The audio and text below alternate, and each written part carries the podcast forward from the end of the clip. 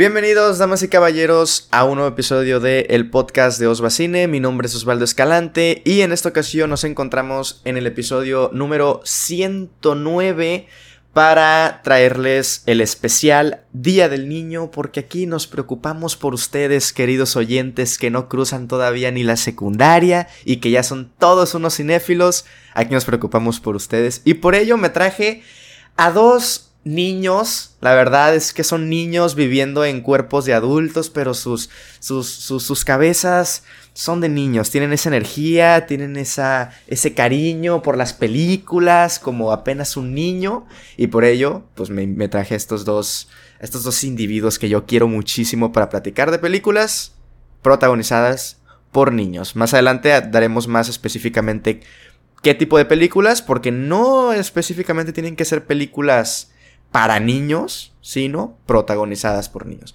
Primero traemos al eh, el señor abogado. Bueno, es un niño que quiere ser abogado cuando sea grande. Ese es su sueño, me lo contó por ahí. Freddy Montes, ¿cómo estás, amigo? Bienvenido. Felicidad del niño para ti, ¿eh? Muchas gracias, muchas gracias. Sí, soy un niño, siempre seré un niño. Además, soy el, jefe en pañales, entonces soy un niño realmente. Para traer esa película, jefe en pañales, uno y dos. Soy un jefe en pañales. Traje esas y la secuela que se va a hacer en tres años. Voy a hablar de ella. Y ya, ese es mi contenido. Muchas gracias por, por la invitación, mi buen va muy contento de estar aquí. Sobre todo, porque ya nos vas a pagar, ya tienes de dónde. Ah, estoy muy contento por, favor. Ahorita hago el anuncio, ahorita hago el anuncio, pero primero vamos a presentar a la segunda invitada de esta ocasión, una niña que de grande quiere ser esposa de, Pepe Madero, creo que se llama. Quiere ser una eh, fiel espectadora del cine francés. Pero vamos a ver si, si sus sueños se cumplen, si sus sueños se hacen realidad o si termina viviendo ahí en la Ciudad de México que nadie quiere. Ah, vamos a ver.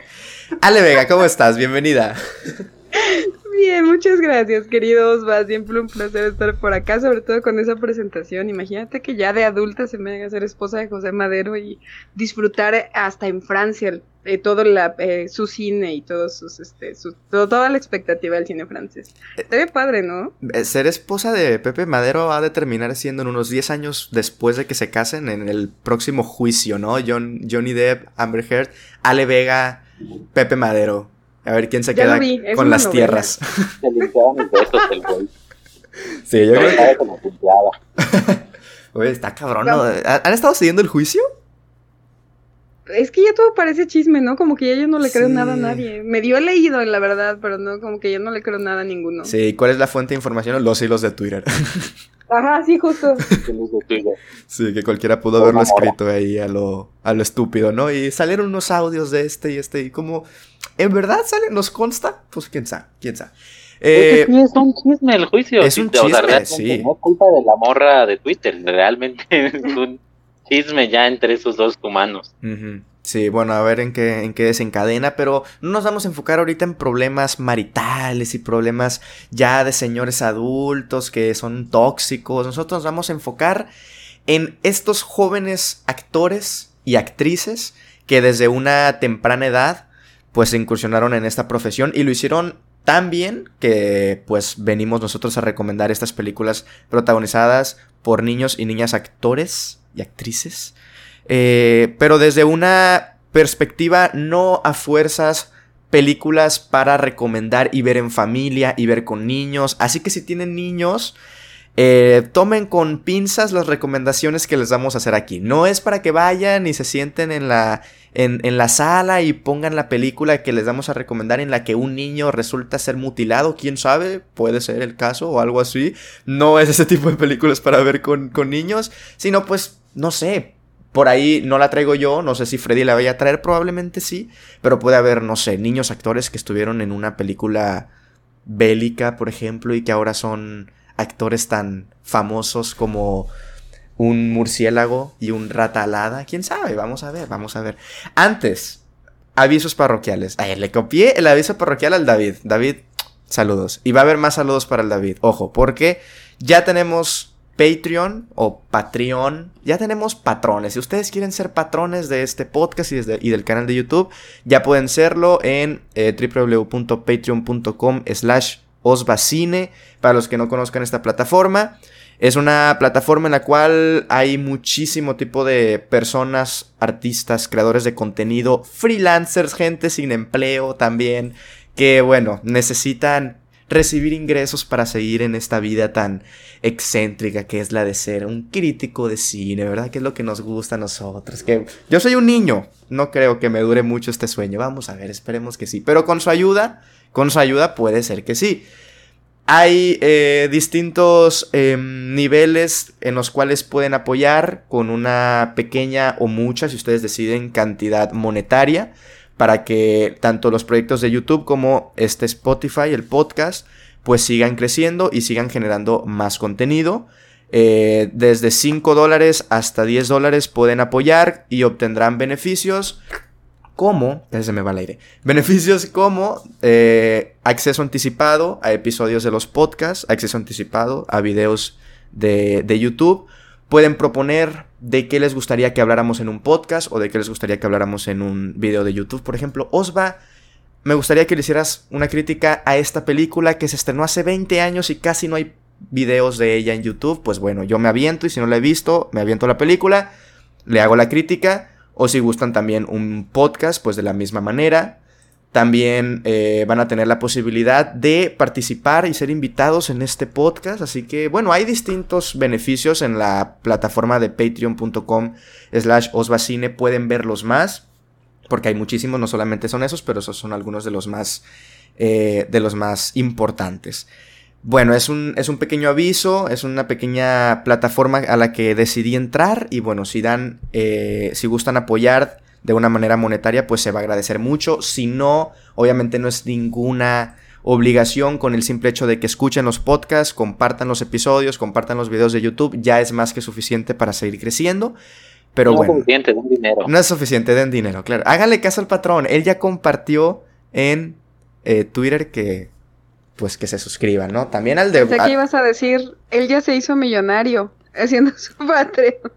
Uf, el, el, ojalá, ojalá que nos pagaran. Ya paró de sufrir. Ojalá Desde que, nos que abrió su Patreon, paró de sufrir.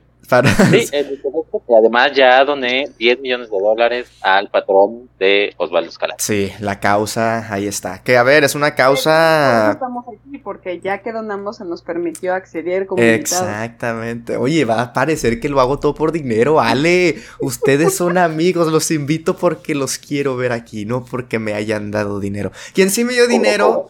Y pues evidentemente uno de los beneficios es, eh, o bueno, de los, como una especie de agradecimiento es en los videos y en los podcasts agradecer a esas personas que son Patreons o mecenas o patrocinadores.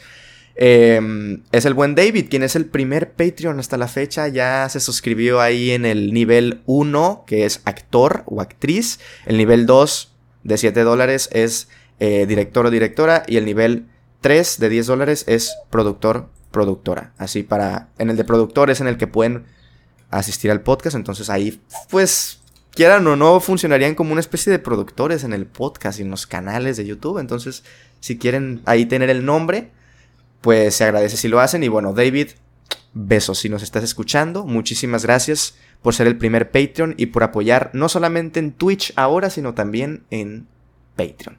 Gracias. Se te quiere y se te mandan besos de todos. Ale, mándale un beso a David, por favor. Lo está pidiendo. Mi querido David, todos los besos del mundo porque además traemos muchos planes juntos y mucho chismecito. Entonces, besos a David que además muy bien por ser el Patreon inaugural. Así es. Y bueno, Freddy, tú también, aunque no quieras al David, aunque no lo quieras, tú dale besos. No, no lo quiero, pero por eso le voy a mandar besos donde él quiera. Que él decida. Perfecto. Que él decida donde quiere, es libre de decidir. Ahí está. Pues bueno, gracias David y gracias a los que en un futuro decidan unirse si es que deciden hacerlo. Ahora sí, fin de esta introducción.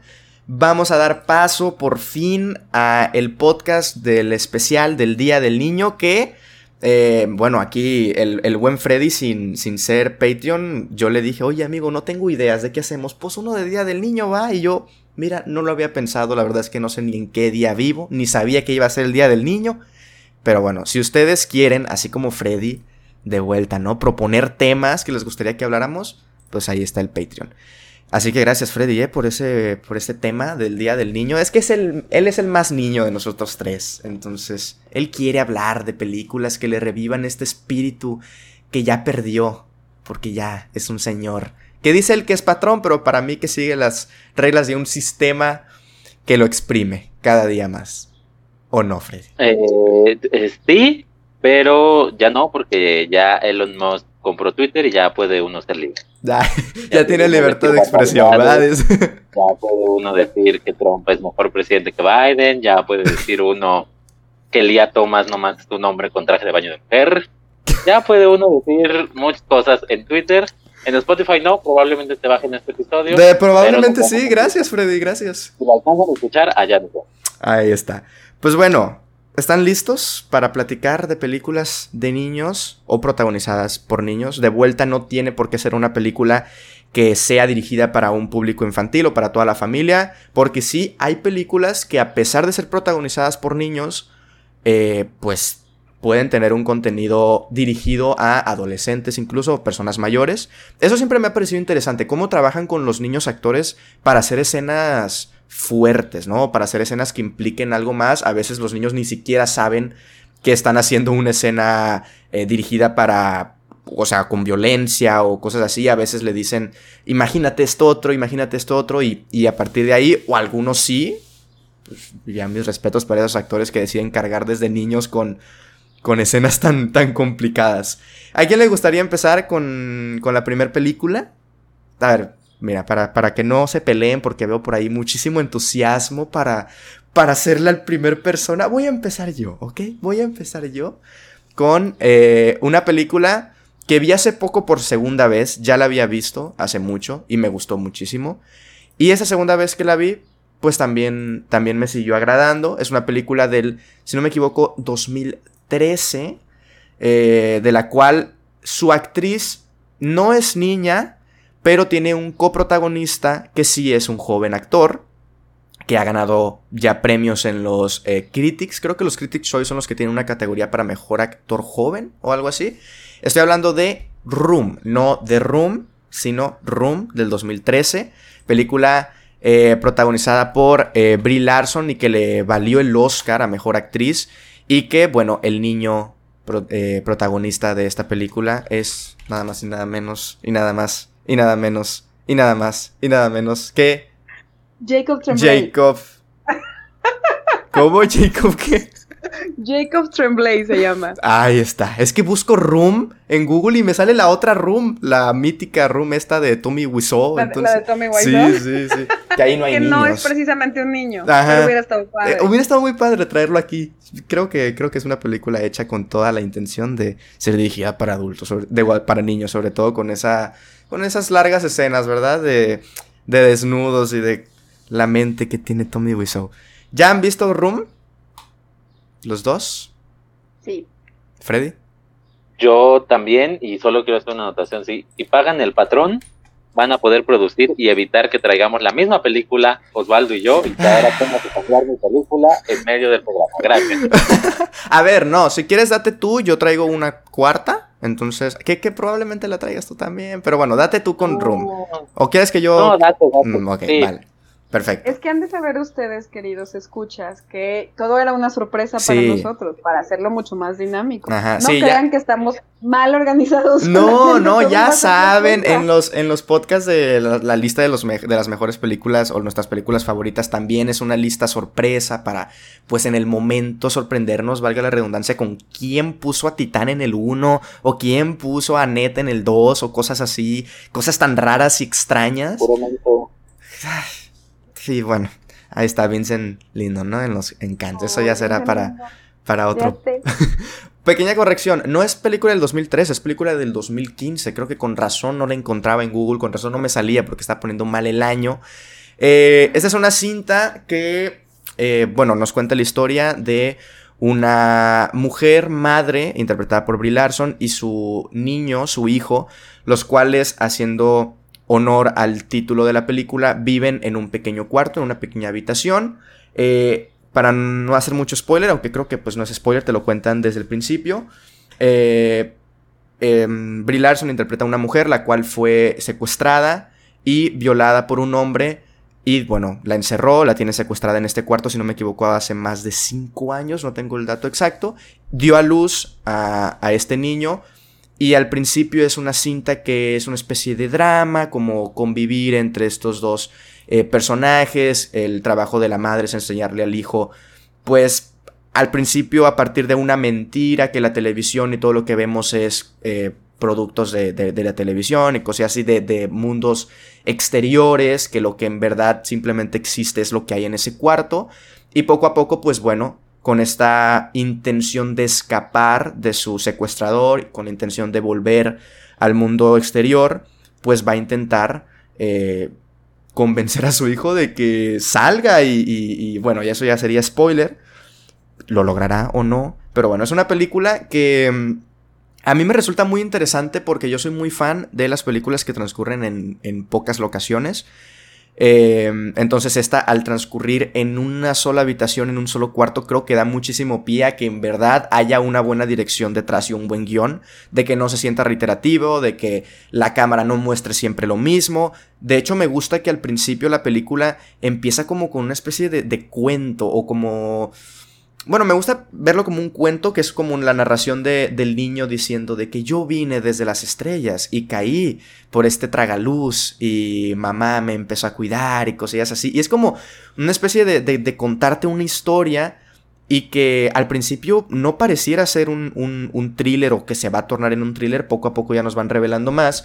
Y me gusta muchísimo cómo la película no sé, te va, te va tratando estos temas y te va a través de la cámara dando muchísimas pistas de, eh, antes de que incluso haya diálogos, está el niño con el cabello largo, por ejemplo, nunca, antes de que te digan cuántos años tiene el niño o cuántos años han pasado ahí, el niño tiene el cabello largo, entonces, bueno, han sido muchísimos años para que tenga el cabello tan largo, nunca se lo han cortado, entonces, no sé, me, me gusta muchísimo, es una película que son, son recomendaciones, entonces no quiero hablar de la segunda mitad de la película, pero incluso esta segunda mitad de la película se me hace muy interesante. Es, es esta vida post.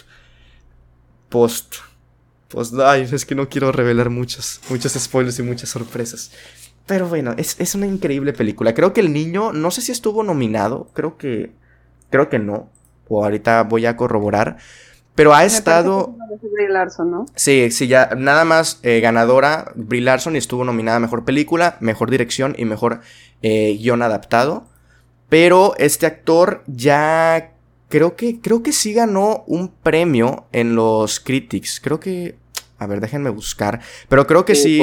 Por, joven. Ajá, por joven actor, exacto. Entonces. Se ganó y dijo que lo iba a poner al lado de su halcón milenario. Sí, sí, un, un discurso bastante bonito, bastante lindo por parte de un niño. Entonces, em, me gusta también cómo los actores, bueno, los directores o las directoras es muy difícil a veces muchos decimos de que no, es muy difícil dirigir niños, ¿no? Porque cómo los vas a poner a la par de, de por ejemplo, una Brie Larson que ganó su Oscar y probablemente estaba en su, en su momento más alto en cuanto a actoralmente hablando. Después hizo Capitana Marvel y bueno, hay cuestiones que bueno. No vamos a nominarla por un Oscar, ¿verdad? Por, por Capitana Marvel. Pero por Rum sí, la verdad. O sea, más allá del niño, ella creo que hace un gran, un gran papel. Me gusta muchísimo. Pero sí el niño creo que es por la que estoy trayendo esta película a la conversación, porque se roba completamente los, los, reflectores. Es una historia muy linda, es una historia muy conmovedora, tiene esos toques de thriller, de suspenso, de terror por momentos. Y, no sé, la película yo la disfruto mucho, la vi por segunda vez hace poco y, y aún sabiendo lo que pasa, aún sabiendo cómo pasan algunas cosas, aún así la disfruté muchísimo. Entonces, me gustaría primero con, con Freddy que traía esta película ¿Por qué la traías tú, amigo? Supongo que por obvias razones, pero cuéntanos qué te parece Room a ti. Eh, bueno, a mí la película me, me fascina por, por su calidad, pero la traje aquí por el tema de que las tres películas que traía era contadas sobre la perspectiva de los niños, o sea, no solo estaban protagonizadas por niños, sino que estaban contadas desde esa perspectiva. De hecho, el libro en el que se basa esta película es como un cuento que él está escribiendo. Entonces está muy, muy interesante, muy interesante. Y sobre todo plantea conceptos, este, pues casi que filosóficos, que llaman mucho la atención y que a través de la visión del niño valen la pena eh, recalcar. Y es aquí donde le pregunto a ustedes, Alejandra y Osvaldo, eh, siguiendo un experimento llamado máquina de experiencias, ¿qué harían si llega alguien y les dice que pueden vivir una ilusión, un poco como en Abre los Ojos de Amenábar, una, una vida este, paralela donde todo es feliz y obviamente nunca van a saber que es una ilusión. ¿La toman o, siguen con su vida tal cual como está? ¿Por qué opción se irían? ¿Pero es para siempre esa vida? La ilusión. Que responda eh, el anfitrión. Ay, Ale. Siempre poniéndome a mí lo más difícil que es la decisión. Por supuesto. Ah, pues a ver, es una pregunta medio Matrix, ¿no? Entonces. Hmm, es que yo soy muy. Híjole. Híjole. La ilusión soy. O sea, todo, es, todo es producto de mi, de mi imaginación. Todas las personas, todo, pero nunca lo voy a saber, ¿no?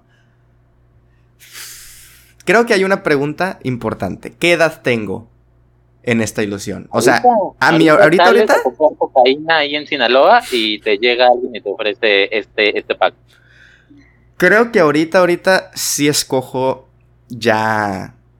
O sea, me quedo ahorita como estoy. Creo que si fuera niño, me gustaría como esta ilusión de una infancia súper no sé, añorada, ¿no? Una infancia así como la de películas bonitas, hermosas. Creo que siendo niño tomaría la píldora. Ahorita y ya en años posteriores creo que ya me quedo con la triste realidad de este mundo, ¿verdad? Ya la conozco, ya me adapté. Pero hay cosas bonitas de este triste mundo y es interactuar con ustedes dos, a quienes quiero mucho. que me den dinero en el Patreon. Eso es una cosa bonita de este mundo. A ver, tú vale, no me dejes abajo y tú también escoge la opción triste, por favor. pero, pero me encantó tu momento de sinceridad y de amor hacia nosotros, lo valoré muchísimo. Lo mismo que tú, queridos va, o sea, creo que en algún momento todos hubiéramos preferido lo ilusorio y lo que tuviera que ver con lo único que quisiéramos sería felicidad así al tope.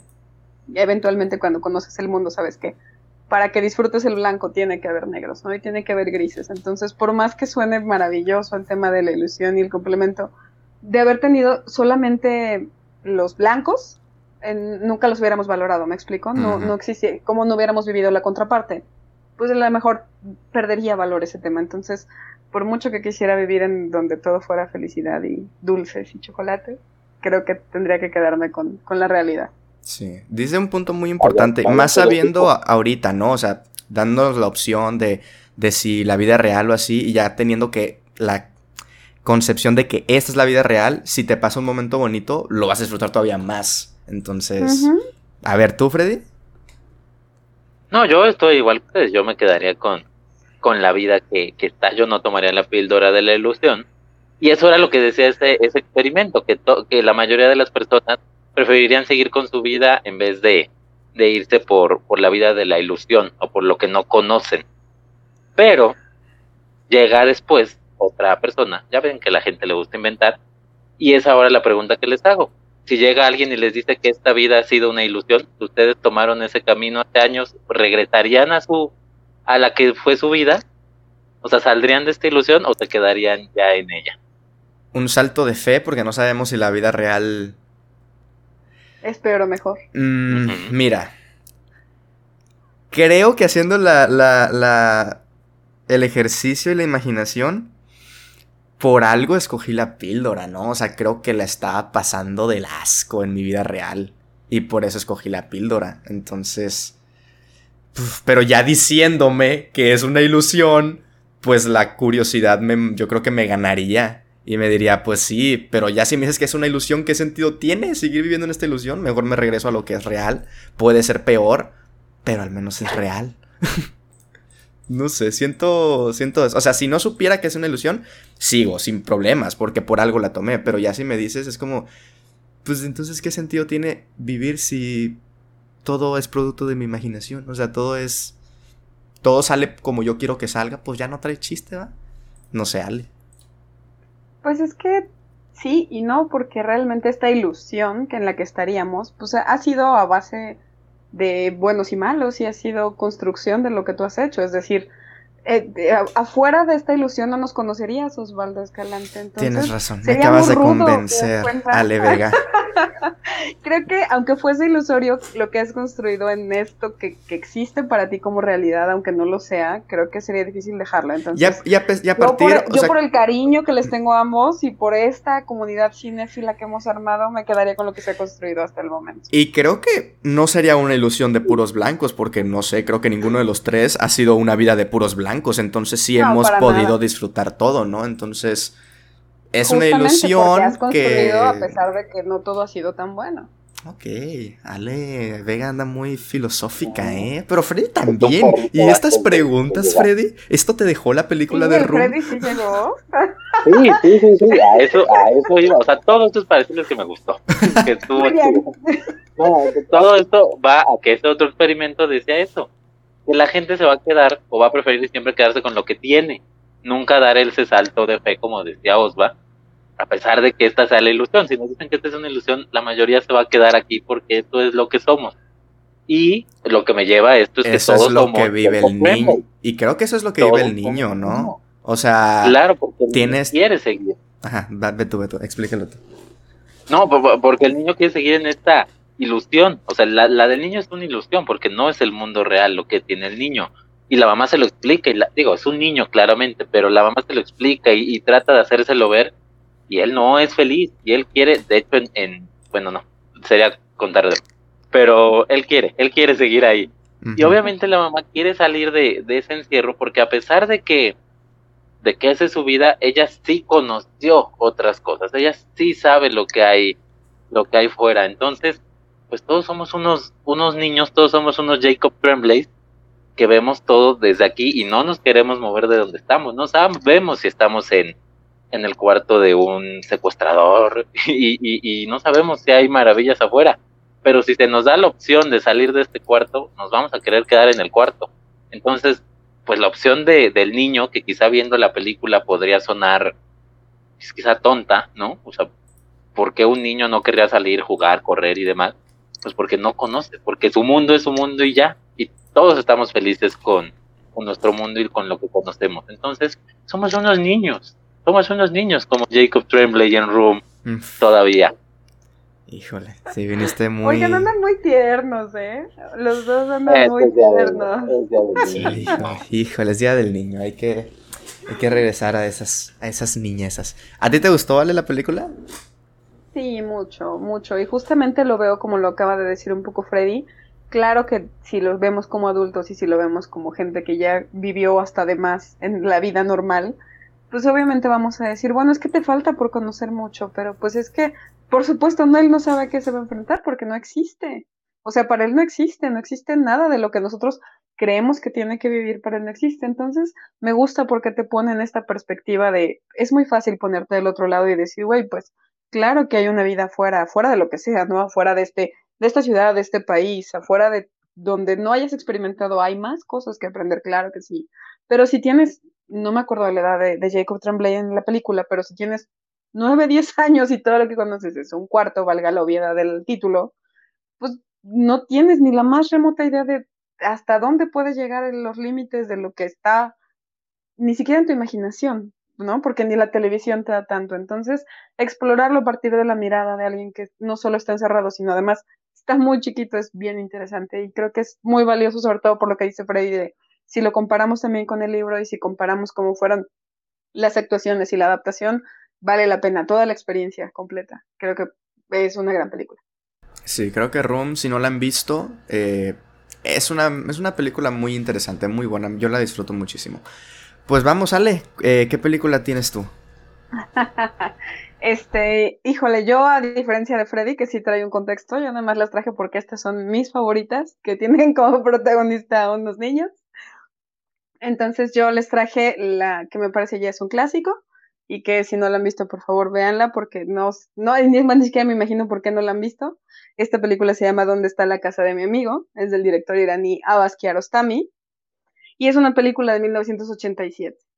Donde está la casa de mi amigo tiene una premisa bastante sencilla, que es como, vamos a llamarlo el viaje del héroe. Es un chiquillo que su amigo en la escuela, pues, intercambiaron eh, cuadernos y este, el protagonista se llevó el cuaderno de su amigo a su casa, sabiendo que el amigo lo traen cortito y que lo van a sacar de la clase al momento en el que no lleve su tarea, su preocupación es ir a dejarle su cuaderno a la casa de su amigo.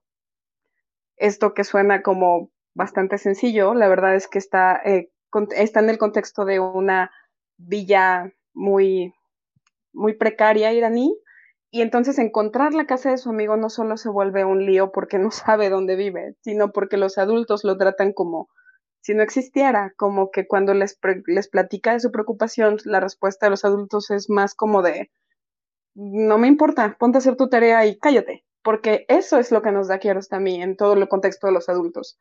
Adultos que invisibilizan al niño, adultos que no lo tratan con, ni con respeto ni con real responsabilidad, y niños que la verdad es que para sobrevivir en estas villas, pues como que trabajan nada más.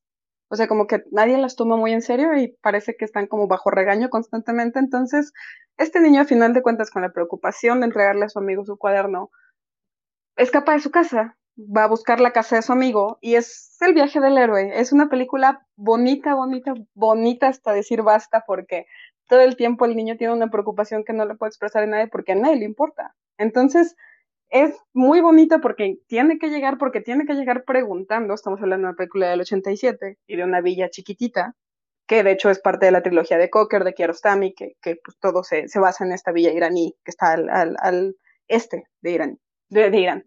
Entonces, este, bueno, para no hacerte el cuento largo, y si no la han visto, véanla, este niño tiene que llegar a dejar el cuaderno, y es tal cual eh, nos eh, eh, viajamos con el niño preocupados, apurados, enojados de que no le estén haciendo caso, entendiendo que estos niños sí se han vuelto invisibles de una manera pues, como muy feita, pero también es comprensible. Entonces, es una obra maestra, también, porque creció, creo que es de esta, esta, esta trilogía que tiene que ver con Life and Nothing More y Through the Olive Year, Through the Olive Trees, perdón, este es justamente lo que le dio la, la fama al, director, la fama de la que goza hoy, y creo que ya me extendí mucho, y esa es donde está la casa de mi amigo de Kiarostami. Es lo más poético y bonito del mundo, y si no la han visto, véanla. Tú decías, no sé por qué nadie no la ha visto. ¿Quién no la ha visto? Yo no la he visto, a Ni sabía de la existencia de esta película. Es que yo, yo sí soy un niño, me falta mucho cine por descubrir. Muy chiquito, por supuesto que sí. Yo hubiera querido yo saber la mitad de lo que sabes tú a tu edad, te lo juro. no, gracias, gracias. Pues mira, a la watchlist directamente, porque la manera en la que lo cuentas, no, no, o sea, dices tú, ah, el, clásico viaje del héroe, pero se ve con muchísimos matices, ¿eh? entonces... Eh, y bueno, es muy bonito. Sí, sí. Te lo prometo que tiene que ver con mucho, mucho con cómo era la ciudad en ese momento, mucho lo que retrató Kiarostami de Irán en su momento. Por algo se hizo la trilogía de, de Cocker sin querer, porque no la hizo como tal Kiarostami, así la definieron los críticos. Y este, y eh, hoy es referencia de muchísimas películas, no solo por su historia, sino por cómo está filmada, porque para ser del 87 tiene varios trucos de cámara en cómo reflejar ya no nada más al niño, sino la ciudad y a la forma de vida que tenían, entonces, y era una, era una vida como muy precaria, entonces, sí, sí retrata muy bien al Irán de los ochentas, y este, y pues, a mí me gusta mucho, entonces voy a hablar mucho, no me dejen. Pero sí vean, no nada más esa película, sino la trilogía de Cocker y todo lo que se pueda de Kieros también. Entonces, este, pues yo me traje esa porque creo que no la traen ustedes, entonces les gané. Sí, ¿tú, Freddy, ya la habías visto? No, casi la pongo, casi la pongo, pero... Algún día. Algún día, me faltó verla. Pero si lo hubiera visto la pongo. No, suena, bien. Suena bien porque suena con muchas subtramas. O sea, siento que tiene mil cosas que expurgarle por lo que dice este la señorita Le Vega.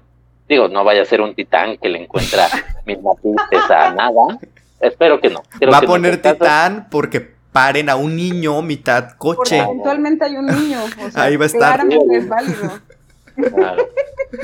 No, nada que ver con Titán, sí vean la de Kiarostami y ya, eso es todo. Es bien, sirve de recomendación y hasta ahí. Sí, sí, y va a servir como recomendación porque, bueno, lamentablemente no te vamos a poder seguir la plática porque ninguno la ha visto, pero tenemos tarea. Tenemos tarea. Muy bien. Vas, pues Freddy, ¿tú cuál, cuál nos traes? ¿Qué película de niños traes para nosotros? Bueno, esta, esta fue la que me acaba de ocurrir en este momento tras ser robado. Y como me expandí con Room, voy a, voy a tocar el tema muy, muy simple, muy sencillo. Porque aquí voy a tratar de irme más allá de lo de la película para tocar algo que dijo Osbe empezando el podcast, que es cómo hacer que un niño actúe. Y, dentro de los ejemplos hollywoodenses sobre cómo hacer que un niño actúe, este, pues tenemos a Kramer contra Kramer, película que no me gusta mucho, pero este, la traigo aquí para, para tocar ese tema. Kramer contra Kramer del 79 de Robert Benton, eh, protagonizada por Meryl Streep, Dustin Hoffman y un pequeño niño que estaba debutando en el cine de nombre Justin Henry. Eh, ¿Qué pasa? Hay una leyenda urbana que a Dustin Hoffman no le gusta mucho repetir, donde en Marathon Men él actúa junto con Laurence Olivier y Laurence Olivier le dice que, o sea, Dustin Hoffman se mete en el papel y, empieza a correr como para prepararse porque va a ser una escena en la que él está muy este, exaltado y tiene muchas emociones y Laurence Olivier lo voltea a ver y le dice, oye, este, te veo mal, ¿has intentado actuar? En lugar de estar haciendo todo esto, o sea, has intentado actuar en vez de, hacer el show con el método. A Dustin Hoffman le gusta decir que, que no es por eso, que él estaba muy molesto por otras cosas y demás, pero al final de cuentas, mucha gente suele, suele contar esa historia para, para tratar el tema del método, de qué tan buena es una actuación del método y de meterte en tu papel. Y sabemos que Dustin Hoffman es uno de los grandes exponentes del método le encanta, le encanta, le encanta, le encanta Teresa. Tal cual como se pudiera entender, como eh, tratar mal a la gente, ¿no? Como varios actores de método. Exactamente, y es ahí donde llegamos a Kramer contra Kramer, donde Dustin Hoffman se encargó de hacer sentir mal a todo el mundo, ¿no? A Meryl Streep y a su, a su coprotagonista niño, que es este eh, Justin Henry. Para quien no ha visto la película, bueno, a él lo deja Meryl Streep y se queda solo con su hijo y tiene que aprender a ser padre. Ah, esa es la, la premisa. El tema es que de entrada Meryl Streep se la trajo en joda toda la, todo el rodaje. Ella acababa de perder a su pareja John Casale, que es Fredo en El Padrino, y desde el día uno se encargó de burlarse de la muerte de él, según Dustin Hoffman, para hacerle entrar en papel y para hacerla sufrir y para que entrara en esto. Día dos de rodaje, Dustin Hoffman la agarró a cachetada. ¿Para qué? Para que lo odiara y para que ella entendiera que en el papel la odiaba y el personaje la odiaba una serie de, de cuestiones. Y obviamente, pues también tuvo que hacer eso con el niño, con su coprotagonista hijo, y es ahí donde llegamos al tema de cómo hacer actuar a un niño. ¿Es correcto lo que hace Dustin Hoffman o no? Que obviamente le dijo que se había muerto su perro, le había dicho que tenía mil problemas en su casa, con su familia, y todo esto en las escenas de llorar, que son muchas, porque obviamente pues, al niño lo deja su mamá. Entonces, cada que venía una escena de ese tipo, Dustin Hoffman aplicaba el método con él no estoy diciendo que esté malo bien aplicar el método con uno, pero yo creo que con otro y un niño sobre todo, pues podría ser bastante cuestionable, pero es ahí donde entra la pregunta. ¿Cómo vas a hacer que un niño de 8 años se ponga a llorar frente a la cámara y repita esa escena siete veces igual de bien? No lo sé. Dustin Hoffman lo logró. Al niño lo nominaron al Oscar. Perdió y lloró, obviamente. Y ahí hay una anécdota muy bonita donde Christopher Reeve, hace a Superman, va y lo consuela y para él lo, consoló Superman. Entonces esa anécdota está bonita. Pero mi pregunta es, y se la dejo a todos ustedes que nos escuchan y a ustedes dos muchachos, ¿qué está bien y qué está mal? ¿Qué está bien en los límites de actuar con niños y no? Y de hacer estas prácticas o utilizar estas prácticas con los pobres niños. ¿Qué? ¿Qué pasa? ¿Está bien o está mal? Solo díganme qué opinan, por favor. Pues mira, ni siquiera es el director y este compa empezó a dirigir a los actores. no es el director de la película, ¿verdad? la película es... No, no es el director de la película, pero él la compra y todo. En su cabeza siempre fue mm. la secuela del graduado. Creyó que eso ah. iba a pasar, que eventualmente se iba a divorciar por, eso. que sí, deja un poco el graduado, ¿no? Gran película, pero sí, ese final puede insinuar muchas cosas. No me había tocado conocer una, o sea, una anécdota así de que el método había sido aplicado con alguien más, porque parece que no lo aplicó con él. O sea, él es actor de método, no para él, para los demás. Él dice, mira, yo aquí traigo en chinga a los demás. Yo ya soy un gran actor, yo no necesito nada. A los demás sí, a un niño de no sé cuántos años. Mm, es que es muy cuestionable, o sea. ¿Cómo, ¿Cómo, está la relación? No se, no se supo cómo quedó la relación, por ejemplo, Meryl Streep Dustin Hoffman después de la película. Meryl Streep le agradeció, le dijo gracias por darme cachetadas, ¿eh? gracias a ti soy la actriz que soy ahora. O no, le dijo chingas a tu madre por el resto de tu carrera. No, Meryl Streep, Meryl Streep ahora lo cuenta como que era como un niño, o sea, que veía a Dustin Hoffman como un niño que quería como creerse más y que simplemente lo dejó pasar. Obviamente cuando los dos ganan el Oscar, y, o bueno, si los dos ganan el Oscar, pues ya se abrazan, se perdonan, Meryl Streep le dice que va a regresar al teatro, Dustin Hoffman le dijo, tú no vas a regresar, tú vas a ser una estrella de cine, y se convierte en una estrella de cine. Se perdonaron en, la, en los Oscars. Ok, a ver, yo no, he no vi el resultado, no he visto la película, no me maten.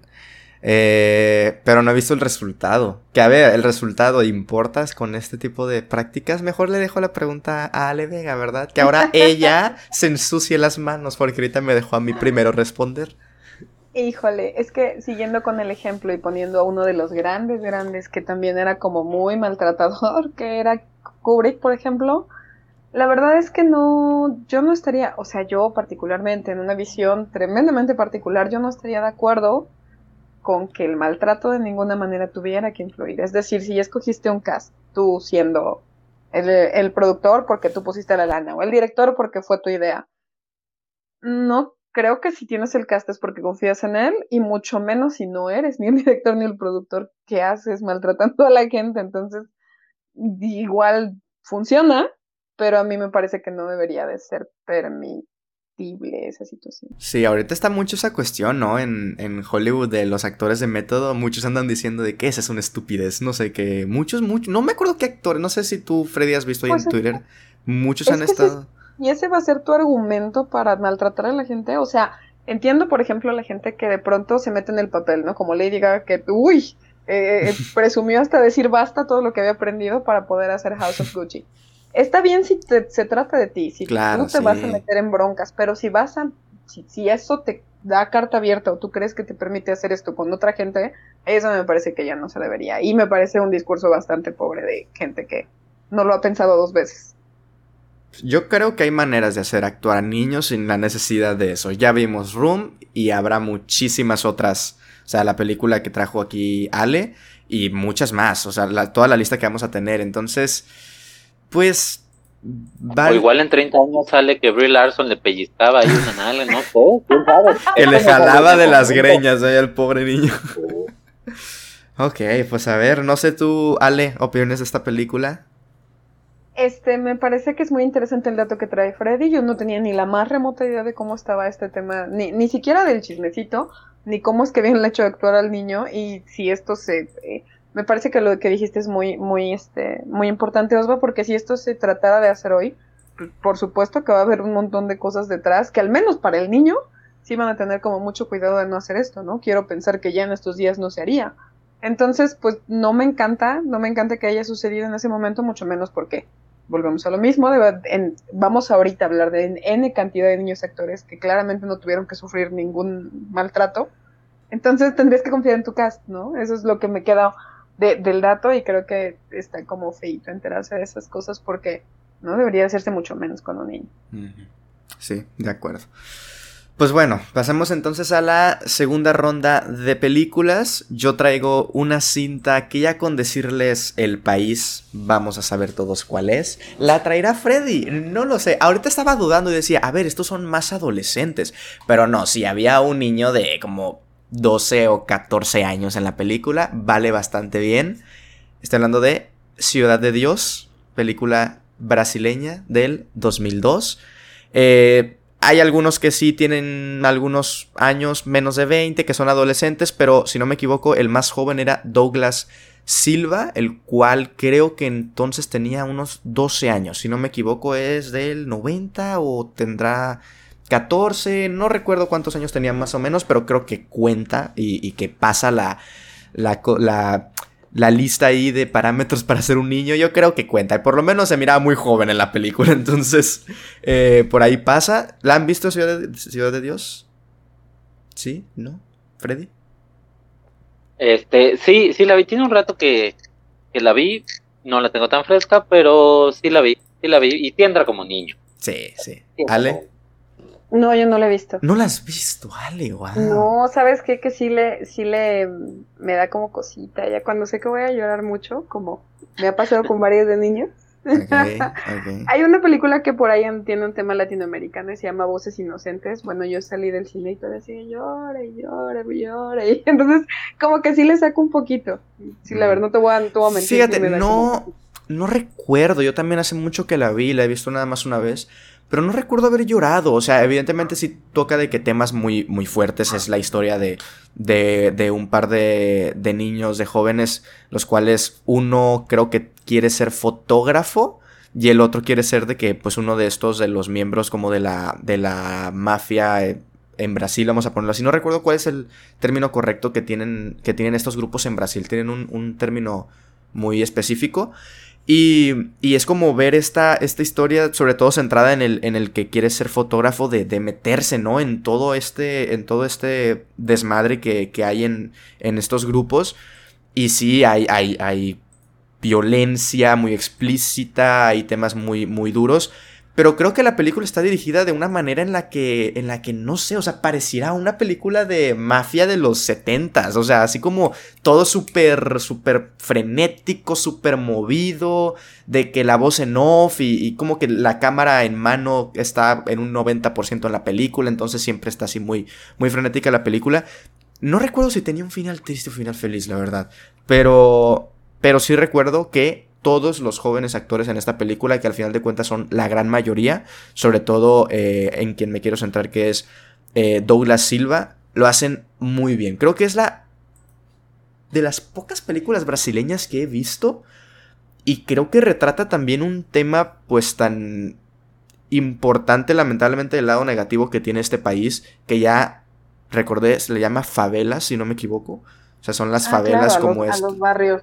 Ajá, a los barrios pobres en los que muchas personas tienen que, pues, meterse, ¿no? A estos grupos delictivos para, para, para sobrevivir. Eh, entonces creo que la película sí retrata muy bien esos temas, estos grupos, las, las llamadas favelas, y de la mano de, de jóvenes actores te meten muy bien en los, en los, en, en los personajes. No creo y no me gustaría pensar que el, aquí eh, usaron el método y se llevaron a los niños a convivir con las favelas y con delincuentes por tres semanas para que se metieran, ¿verdad? Espero que no. Espero que haya sido pues un gran trabajo actoral que hicieron, investigación por parte de los, de, creo que son dos directores, o, o, sea, son dos personas en la silla de, dirección, Fernando Meireles y Katia Lund, eh, los guionistas por ahí también, y por qué no ellos, ¿no? Entonces, eh, Ciudad de Dios, hace mucho no la veo, pero sí la recuerdo con, con gran cariño. Es una película fuerte, dura, pero yo creo que vale la pena hacer el, hacer el de vuelta salto de fe, Ale, porque sí es una película, si no me equivoco, estuvo nominada a cuatro Oscars, entre ellas mejor película internacional o mejor película extranjera, estuvo también a mejor guion adaptado, mejor edición y mejor fotografía, o sea, categorías importantes, categorías que pocas películas internacionales se cuelan en los Oscars. Eh, entonces, Ciudad de Dios, película, híjole, muy recomendada. No sé tú, Freddy, si tengas más que decir de esta cinta. Pues yo creo que la, bueno, primero citando a la película que citó Alejandra Vega, yo creo que sí Voces Inocentes está un poquillo más, más fuertecilla, o al menos trata de hacerlo. Esta, como dice Osva, es Sí, como que no se enfoca más... en ese tema de hacerte llorar, ¿verdad? Ciudad de Dios. Creo que es una especie de. Mira, si funcionan las cosas y si hay. Eh, va a haber muertos y va a haber fallecidos y tal. Pero como que no hay tiempo ni siquiera de lamentarse. O sea, como que la propia película te dice. Es que estas personas, si pierden a un amigo o a un conocido que, que, que valga la redundancia, conocieron en, este, en estos grupos pasó y tienes que seguir porque si no te vas en ese momento te van a matar a ti también, o sea, o cosas así. Creo que la película como que se enfoca mucho en ese en ese en ese aspecto. Sí, un poco más no sé si delicada puede ser la palabra, pero creo que no no va enfocada a eso, como como al sentimentalismo, como si eh, voces inocentes. Y Pero bueno, la película. Sí, yo creo que sí, sí la aguanta, sí la aguanta. Y este, y de Ciudad de Dios, yo creo que lo interesante es ese tema, ¿no? Sobre, sobre el destino, sobre dónde caes, ¿no? Dónde caen los niños y a lo que se tienen que enfrentar, quieran o no. A veces, o sea, no todos son, hablando como en de quedarse en un lugar u otro, pues a veces no hay mayor destino, o al menos no en la etapa de la infancia. Puedes madurar, ser joven, huir y, y demás cuestiones, pero esa etapa pues estás destinado a estar en el lugar donde caes, ¿no? Salvo que pase algo extraordinario y a estos chicos les tocó como a miles de personas en distintos puntos de, del mundo y esa visión también es difícil, ¿no? O sea, no, no está en sus manos salir. A veces tampoco para los adultos, por ciertas cuestiones, pero para ellos menos. No está en sus manos salir.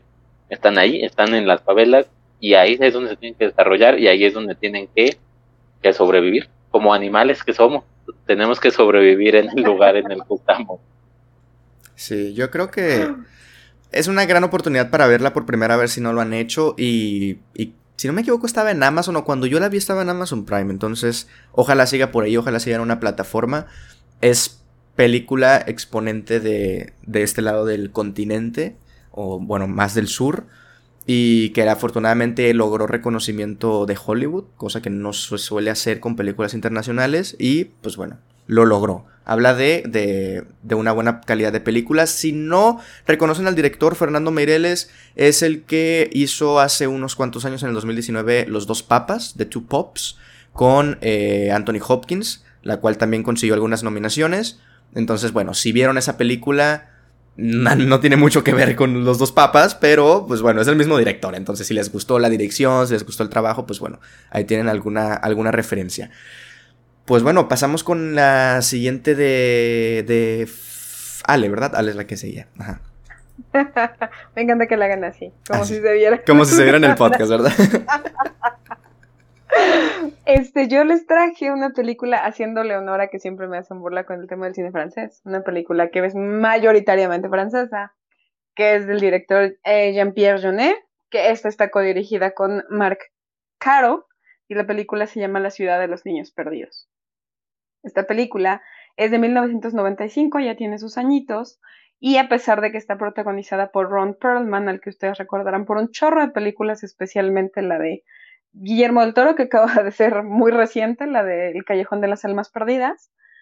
Esta película, para no hacerte el cuento muy largo, mi querido Osva, se trata de este, tal cual una, una ciudad como imaginaria, es, tiene que ver con este hombre que trabaja en el circo como el hombre fuerte, así que otra vez guiño al trabajo que hizo con Guillermo del Toro ahora, y eh, tiene adoptado un niño. Este niño lo secuestra una banda de malvados y eh, mientras trata de recuperarlo, bueno, para empezar los malvados también son niños, y en su momento de tratar de recuperarlo se hace amigo, diagonal, adopta a una niña que se llama Miet, y entonces uh, se embarca en una aventura para recuperar al niño. La ciudad de los niños perdidos es una historia como súper disparatada, tiene que ver con precisamente toda una aventura que tiene que ver con, con, niños buenos y niños malos, como que algunos están ya corrompidos y pues Ron trata de rescatar a los que todavía están como dentro de los límites, pero lo importante de esta película, más allá de que sí hay un montón de niños y todos actúan padrísimo y todo es como súper distópico, tiene que ver con que también es una crítica al capitalismo, ya como muchos de estos niños, aunque pareciera que están viviendo una aventura, realmente están como bajo un yugo que parece más esclavitud. Es una trama que va de aquí para allá, es como te dije, muy disparatada, entonces es difícil como, como yo platicarles el hilo sin, sin, sin aventarme un spoiler, pero es muy emocionante, está muy bien hecha, tiene una estética muy steampunk, que, creo que por eso también fue muy reconocida en su época, porque el steampunk no era como tan mencionado en el 95. Y los eh, atuendos, bueno, el, mención para el maquillaje y para las actuaciones, pero los atuendos que estaban hechos por, por Jean-Paul Gaultier también fueron como súper memorables en la película como te dije, la dirige Jean-Pierre Jeunet, que es el director de Amélie de Delicatessen, y está relacionada con esas dos películas, entonces, pues es como un must. Creo que ya llegó un momento en el que por cómo está hecha y por su estética ha sido como muy mencionada en muchas cosas, y me la quise traer porque además, pues los niños son mayoría, y son las actuaciones que prevalecen y las que son más llamativas y son bien particulares por todo el maquillaje que les ponen y porque los hacen ver a todos como súper extraños. Y Ron Perlman es una cosa adorable y lo que le sigue, como, como lo ha hecho en varias películas por ser esta persona como súper, súper original. Y ya, me voy a extender otra vez, así que si no han visto La ciudad de los niños perdidos y si no han visto el cine de Jean-Paul Jones, que todo el mundo ha visto la de Amélie, ¿no? Entonces, bueno, si no han visto más de, de, este director, esta es su oportunidad de darle chance a toda una estética loca que no van a ver en otra película. Está como muy bien hecha y disfruten mucho lo que hizo Jean-Paul Gaultier con los vestuarios. Está bastante memorable. Okay. Yo acabo de ver a Amélie hace poco no me acuerdo si fue a principios o a finales. Sí, del año pasado. No me encantó, voy a ser honesto, Amelie no fue, no fue de mi completo agrado, pero tiene una estética muy particular. Entonces, no sé si siga como ese tipo de estética, como estos colores es también. Como un, poco, un poco más loca. pero sí, los colores sí, sí dan más, pero Amelie, perdón, Amelie está como más normal y, la ciudad de los niños perdidos se da como muchos más permisos en cuestión de, estética, es como te digo, mucho más atrevida. Ok, perfecto. ¿Tú ya la has visto, Freddy? Fíjate que me, me sonaba un poco y me metí aquí a Google a ver las imágenes y creo que sí llegó a mi memoria, pero no la recuerdo con gusto, entonces preferiré verla nuevamente porque sí, o sea, si Amelie te parece que tiene una estética diferente, esto sí está muy marihuano. Sí, sí, y hubo muchísimos, muchísimos críticos en su momento que hasta ahora, como cuando, cuando la revisitan, es como que sí, pero eh, podértela platicar como que ni ellos les, ni ellos le entendieron al 100 a la película. Entonces, sí entiendo mucho lo que dice Freddy, porque de, de primera visitada sí es como complicado que lo recuerdes como con mucho gusto. Ok, sí, te, te agarra en curva, ¿verdad? Yo creo. Muy bien. Sí, está medio loquilla, pero sí den la chance y sí las dos veces. Y en la segunda van a apreciar muchos más detalles. Muy bien. Agarras en curva. Perfecto. Pues vas, mi Freddy. Dejen de alburearse. ¿Qué dije? bueno. Nada, yo nada más aquí advirtiendo. No dije nada, no dije nada, no dije nada. Este, vámonos, vámonos a los clásicos, quitando estas películas un poco marihuanas, vámonos a los clásicos, vámonos a 1962, vámonos a una película que ya, ya he hablado de ella en este podcast porque da para todo, es, es un peliculón, pero lo traigo aquí por lo mismo que comenté hace rato, la perspectiva de los niños. Está contada desde la perspectiva de, de una niña en particular. ¿Por qué? Porque cuenta la historia de dos pequeños que en un pueblillo de Estados Unidos, en, por ahí de los años 20, de los años 30, pues ven todo el desarrollo de cómo su padre defiende a un hombre de raza negra frente a las acusaciones de todo un pueblo este, que no está de acuerdo en que se le defienda. Me refiero a cómo matar a un ruiseñor, To Kill a Mockingbird, de 1962. Yo sé que ustedes la han visto, que están mm. conscientes de que es una de las grandes obras. Yo no la he visto, eh, Freddy, sé que la has recomendado muchas veces en este podcast, pero voy, voy con calma. Mira, tardé en verme Witness for the Prosecution. La próxima será esta, tranquilo. Sí, tomo en cuenta tus recomendaciones. a Osman le queda una vida para ver películas Pero de eso ya se la he dicho, he abierto mi corazón sobre esta película y no la has visto, Salva. La voy a ver, amigo. La voy a ver mañana, te lo prometo. Y si no la veo mañana, renuncio a Cinefilos MX. eh, ok. Mañana nos volvemos a reunir para hacer que trabajando ahí. Supongamos que sigues escribiendo para Cinefilos. Eh, perspectiva de los niños, otra vez. O sea, los niños eh, contado desde su desde su perspectiva, otra vez estamos basados en una novela que sí da saltos, o sea, de, cuando ella es niña y de repente lo cuenta cuando, cuando ella es adulta, o sea, sí, sí juega con eso, pero la película va más enfocada a la visión de cómo lo ven ellos en su presente o cómo lo ve ella siendo niña, aunque también tiene este, este recurso de la voz en off y del pasado. Eh, punto número uno, la inocencia. ¿Cómo ves todo con, con inocencia a esa edad? ¿Cómo todo quizás se te hace tan fácil y realmente hay muchas cosas que son sencillas y que nos complicamos como adultos, ¿no? Y, estos niños no entienden, a pesar de, del pueblo en el que viven, no entienden por qué no habría que defender a una persona, simplemente por el tono de, de su piel. Algo que ahorita, pues, se comenta mucho y, y, demás, pero en esos tiempos era, era un tema.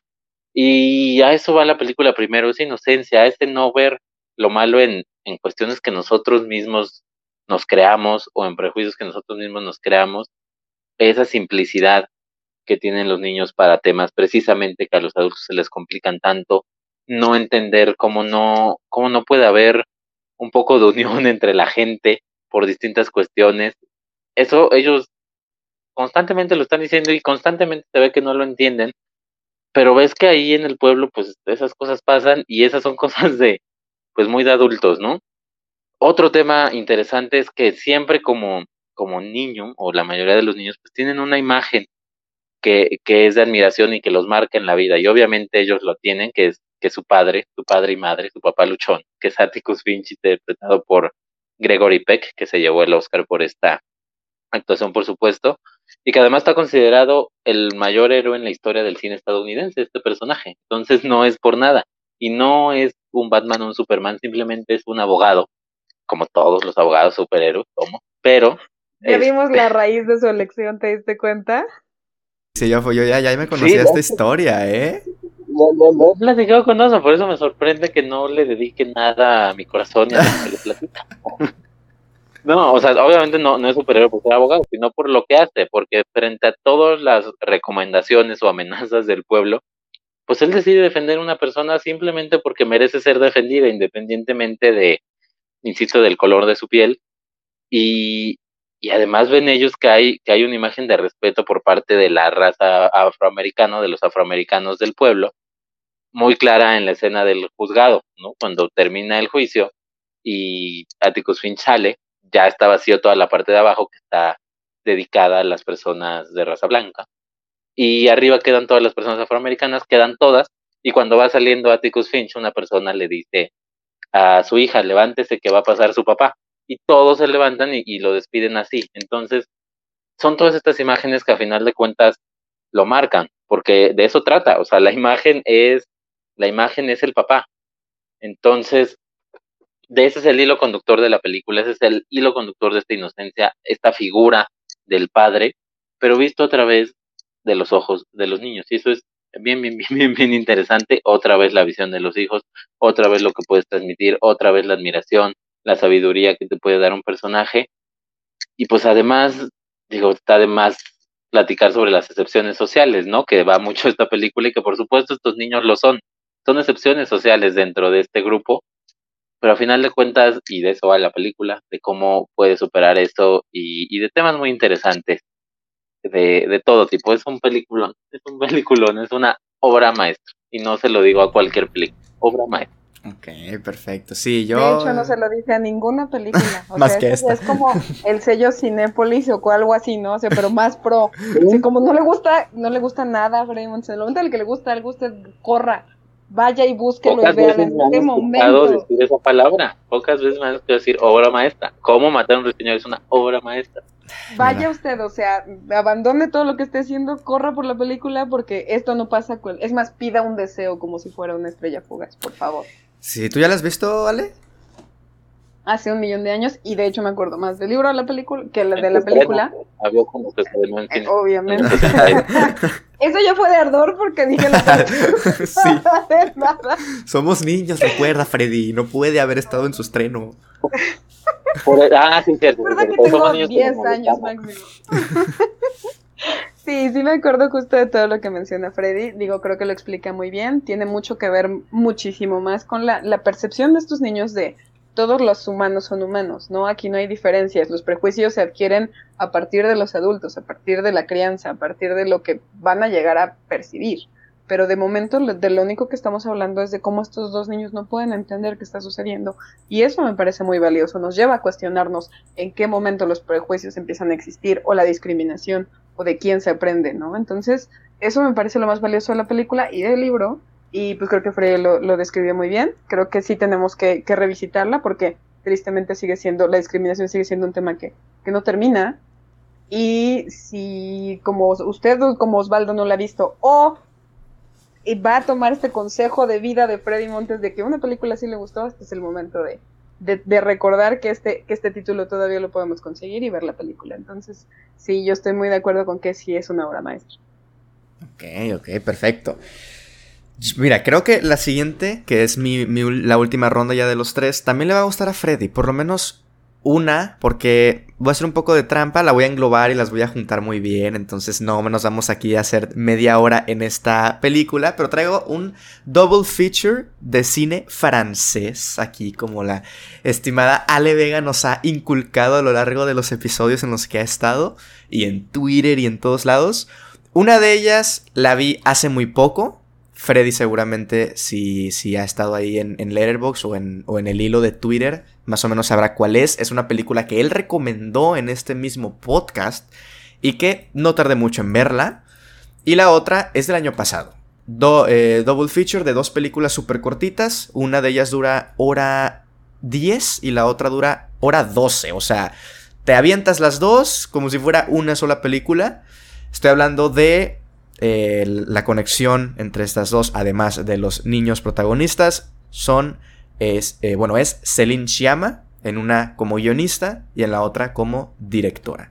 Una de ellas, eh, de la más antigua a la más actual, del 2016, La vida de Calabacín, película animada, hermosa, hermosa película, la vi por primera vez hace, que dos días, la vi el domingo, el, ah, el domingo creo que fue cuando la vi, a, recomendación del buen Freddy, que la había recomendado con muchísimo, eh, eh, con muchísima euforia y cariño, y me encanta esta película y es muy buena y tal, y la verdad es que sí, es una película que aborda temas tan complejos y tan adultos, pero al ser abordados de la mirada y de la perspectiva de un niño, es una película tan, tan sencilla, pero en el buen sentido y tan hermosa. O sea, no sencilla con que, ay, no toma riesgos ni nada. No, es una película hermosa, es una película linda y que, y que creo que acompaña muy bien a la segunda película del 2021, que es Petit Maman, que esta no es animada, esta sí es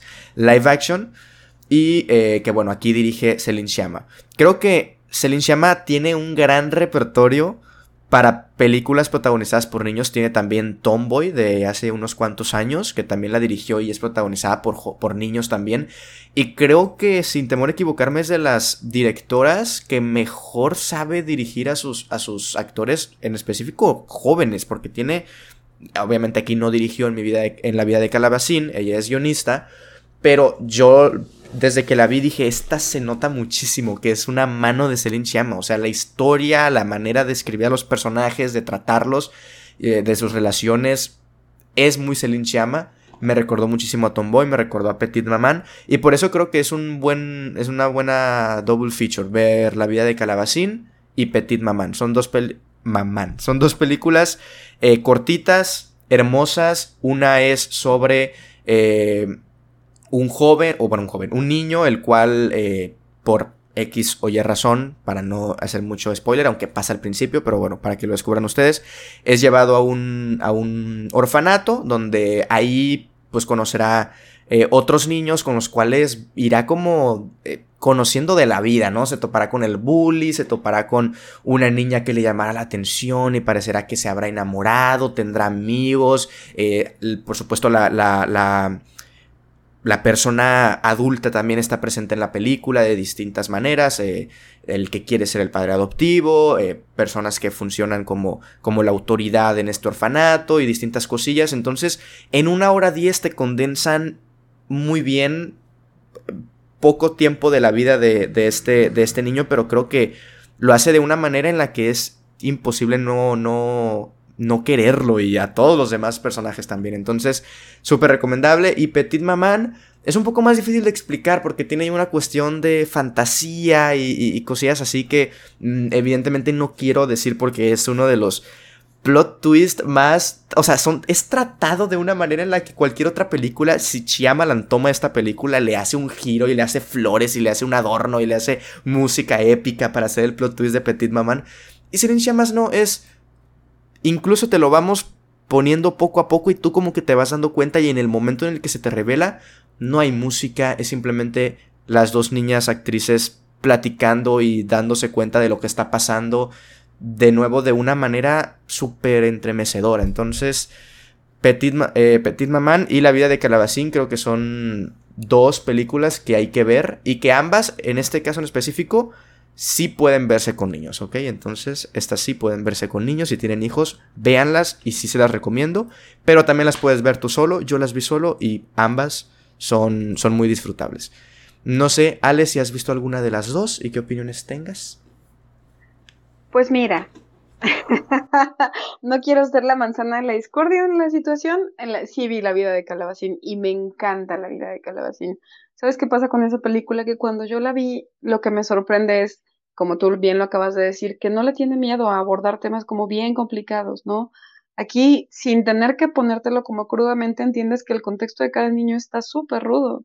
Entiendes que vienen de cosas como muy complicadas y cómo la resiliencia de la propia eh, eh, de los propios infantes eh, los permite como seguir su vida, como seguir interactuando, a pesar de que traen como cicatrices muy rudas me gusta mucho la película porque para mí suele ser un ejemplo en muchas conversaciones de que no todo en la vida es Pixar y Disney, donde todo termina bien y donde las lecciones son bonitas.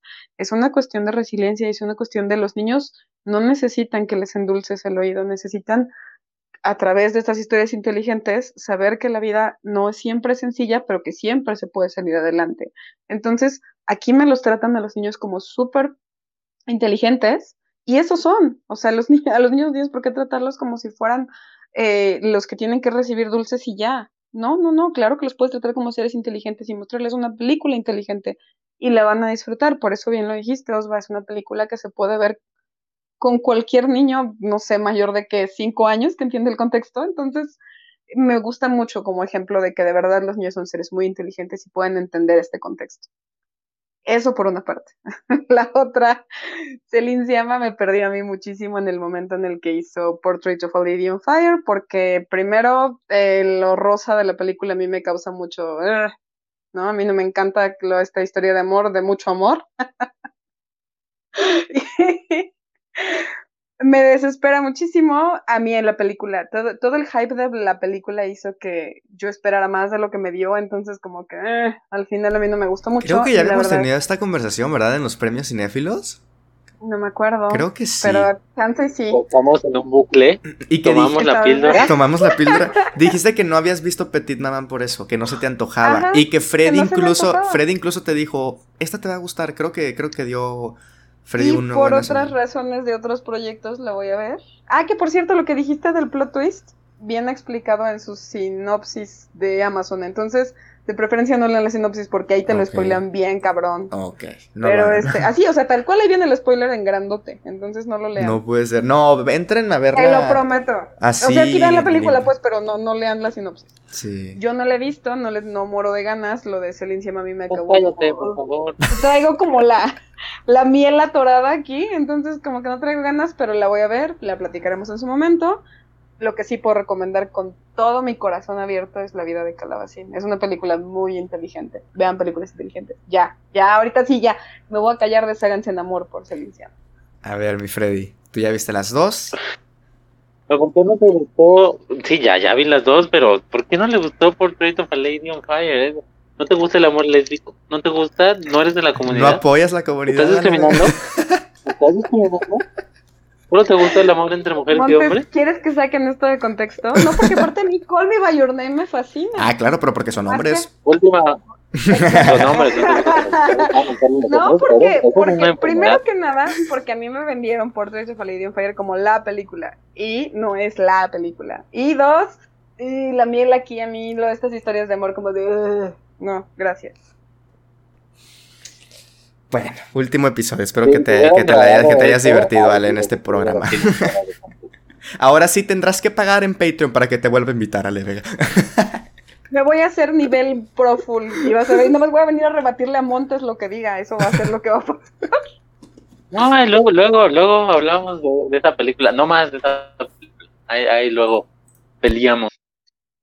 Este, las otras dos están muy chulas.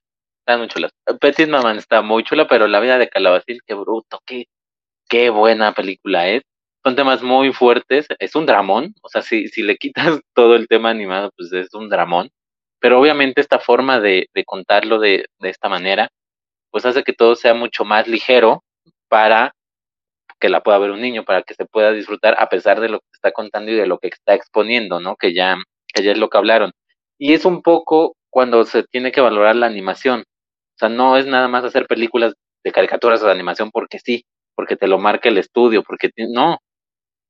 Por algo es animada. O sea, por algo es animada y ese sí es un instrumento para contar la historia y para llegar a un punto. Como la anomaliza de Charlie Kaufman, que tan comentado Charlie Kaufman, bueno, anomaliza es animada por algo. Si no hubiera sido animada, no funciona esa película, que es un peliculón también. Igual acá. Entonces vale mucho la pena también analizar eso. ¿Por qué me están contando esta historia de forma animada?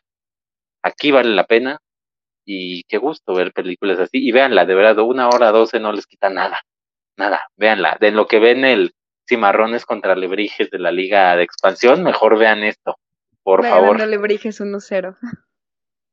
yo, yo soy alebrije desde la cuna. Era rebujo, pero ahora soy alebrije. Vale, perfecto. Sí, un buen double feature. Las dos, menos de dos horas y media y ya te las echaste las dos y terminas muy contento. Pues vamos entonces con contigo, Ale. ¿Cuál es tu última recomendación? Pues mira, a pesar de que quiero también lo adoro y adoro la película que les platiqué, la que yo elegí como al final, es una película que, híjole, de verdad es, es la antítesis de todo lo que hemos platicado porque es crudísima, crudísima hasta decir basta. No, ni siquiera en un dramón como, como esto que estábamos platicando de la ciudad de Dios y demás. Esto es como, si a ustedes les gusta esta historia de imaginación y creativa de Alicia en el País de las Maravillas, esta es la antítesis de eso. Es la versión dark y horrible del mundo de verdad y se llama Tideland. Es de Terry Gilliam y es una película de, no les quiero mentir, el año 2005. Tideland de Terry Gilliam trata acerca de una chiquilla que es hija de dos personas adictas a las drogas que no es ningún spoiler porque pasa el principio de la película, su mamá muere de una sobredosis de metadona y su papá eventualmente también de heroína. Ella está tan acostumbrada a verlos viajados que incluso ella les ayuda a preparar sus jeringas y demás. Es una niñita de nueve años. Y eventualmente cuando el papá se viaja y fallece, pues ella primero no se da cuenta de que fallece porque estaba acostumbrada a ver a su papá perdido por varios días. Y entonces como que vive alrededor del cadáver cierto tiempo y eventualmente pues ya que se da cuenta de que está sola, eh, sus únicas compañías son las cabezas de Barbie, de Barbies viejitas que tiene y que las usa como, como entre, en sus dedos para platicar con ellas. Entonces, así de ruda está la película porque pues está Gilliam y así le gusta a él hacer películas así. Y esto es una visión como súper cruda, pero al mismo tiempo súper creativa, eh, estilo Alicia en el País de las Maravillas, de cómo esta niña tiene personalidades múltiples, y los terrores con los que se enfrentan, ¿no? Aquí no se trata de monstruos como tal, o sea, es decir, no estamos viendo seres sobrenaturales, ni estamos viendo como eh, eh, algo que visualmente te cause, te cause espanto, más bien ella acaba conviviendo con unos vecinos que tienen sus propios problemas, como por ejemplo practicar taxidermia en su madre muerta. Entonces, este, pues la película es un viaje espantoso donde la niña vive una cosa tras otra horrible y no, no, no, sabe si se lo está imaginando a través de sus muñecas o es la vida real o quién la va a cuidar y ah, se, expone a muchos peligros entre los cuales hay un tren y el propio vecino que se llama Dixon. Es una película horrible, horrible en todos los aspectos, horrible en cómo se maneja la historia de una niña sola, pero está contada como una, como una especie de fábula. Parece como una, como, parece como que lo está soñando, como que se lo está imaginando. Entonces, como espectador, lo que haces es tratar de discernir en qué momento se imagina las cosas y en qué momento está en real peligro. Y la chica que lo hace, la chica que es la protagonista, que es una niña de no más de 10 años, es una cosa espectacular. Es de las eh, actuaciones infantiles que yo más valoro y que más me parecen rescatables de una película. O sea, como que hay que mencionar que ella lleva, porque ella nunca sale de pantalla. Todo el tiempo está, todo el tiempo es, no solo es la protagonista, valga la obviedad, sino que todo el tiempo está en pantalla. Entonces, carga con todo, hace maravillas con este tema de las muñecas y de las personalidades múltiples. Y es durísima la película, es durísima. O sea, desde el principio sabes que vas a ver cosas que no quieres volver a ver en tu vida, pero todo vale la pena porque es Terry Gilliam y es una gran película. Y si no han visto Tideland, tiene, o sea, es de las obligadas para mí en su filmografía. Entonces me la traje porque es, yo creo que de mis actuaciones, si no es que la más, mis actuaciones infantiles favoritas. Y no se la pueden perder si la llegan a encontrar en algún lado. Ok, mira, dices que pasan cosas espantosas, tan espantosas yo creo, que la crítica destrozó esta película, ¿eh? La crítica... Híjole, no había visto hace mucho una película que tuviera tan bajo. Hubo uno que le puso 0 de 100. Sí, sí, sí, tuvo premios, tuvo premios, por ejemplo, en San Sebastián y eso, y por ahí te voy, ahorita te voy a decir cuál ganó, que me acuerdo que tuvo, tuvo ahí como un problema de, de que estuvo, de que estuvo, con, fue controversial porque precisamente decían, es que no podemos premiar esto que pues, está basando como en pura desgracia de la niña, ¿no? Pero al mismo tiempo, pues hubo otra crítica que decía, bueno, que le dimos el premio del, del jurado además, pues porque por supuesto se atreve a cosas que otras películas que no. Entonces, haya habido mucho discernir de los críticos acerca de la película. Yo soy de las que está muy a favor porque es muy cruda, pero sí también creo que a mucha gente le puede parecer exageradamente chocante. Que hablando de los temas que traía Montes, también es una adaptación de una novela, entonces no la he leído y tengo muchas ganas de encontrarla para poder leerla y ver cómo, cómo fue la adaptación de Gilliam a esta, a esta historia.